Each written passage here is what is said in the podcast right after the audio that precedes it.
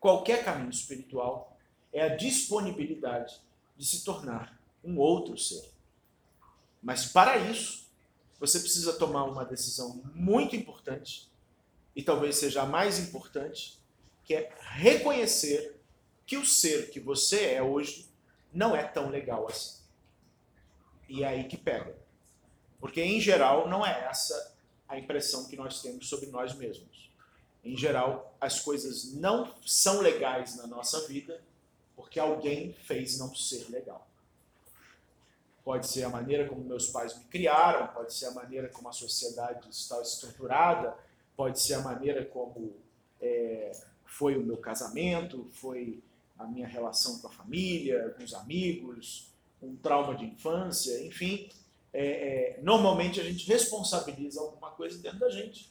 A gente raramente né, chega à conclusão de que o ser que nós nos tornamos precisa morrer e renascer. Né? Mas a espiritualidade é para isso. A espiritualidade só é possível como proposta de transformação interna né, se ela passa por esse ponto crucial. É, e é uma tarefa difícil porque é abraçar o desconhecido. Né? Então, não é você vai deixar de ser louro para ser moreno ou moreno para ser louro. Você vai deixar de ser o que você é para ser o que você não sabe o que você vai ser. Ou seja, não tem um modelo pronto.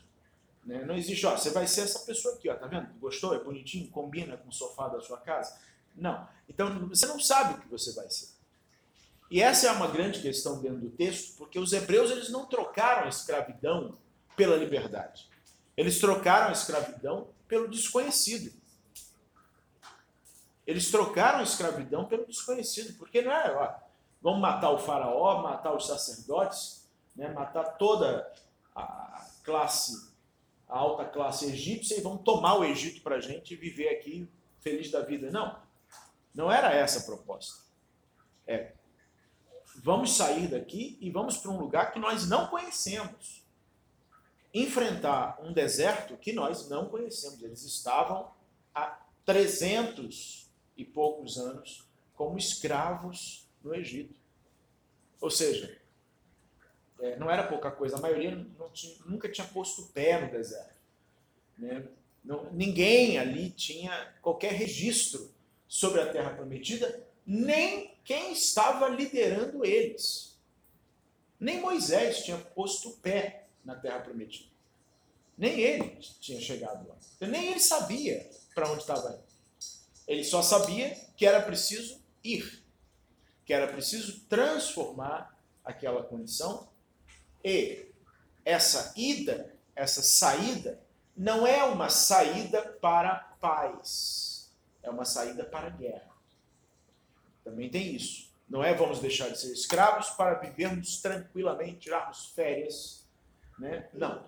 Vamos deixar de ser escravos para entrar numa guerra não se sabia como era a Terra Prometida, a única coisa que se sabia é que ela estava ocupada e que para você entrar nela você tinha que fazer uma guerra, você tinha que lutar para entrar nela. Então não era uma proposta tão sedutora assim, e não é até hoje uma proposta tão sedutora. Né?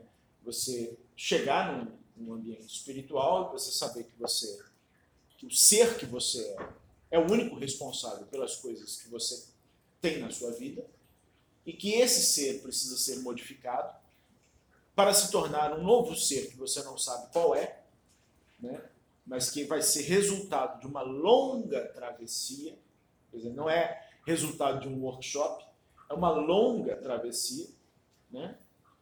e que essa travessia envolve, envolve guerras, batalhas interiores, de você ter que realmente lutar com coisas dentro de você, né, para só então tomar posse daquilo que você promete ser o que é o significado da terra prometida, aquilo que você promete alcançar como ser humano, né, que é o melhor das suas condições.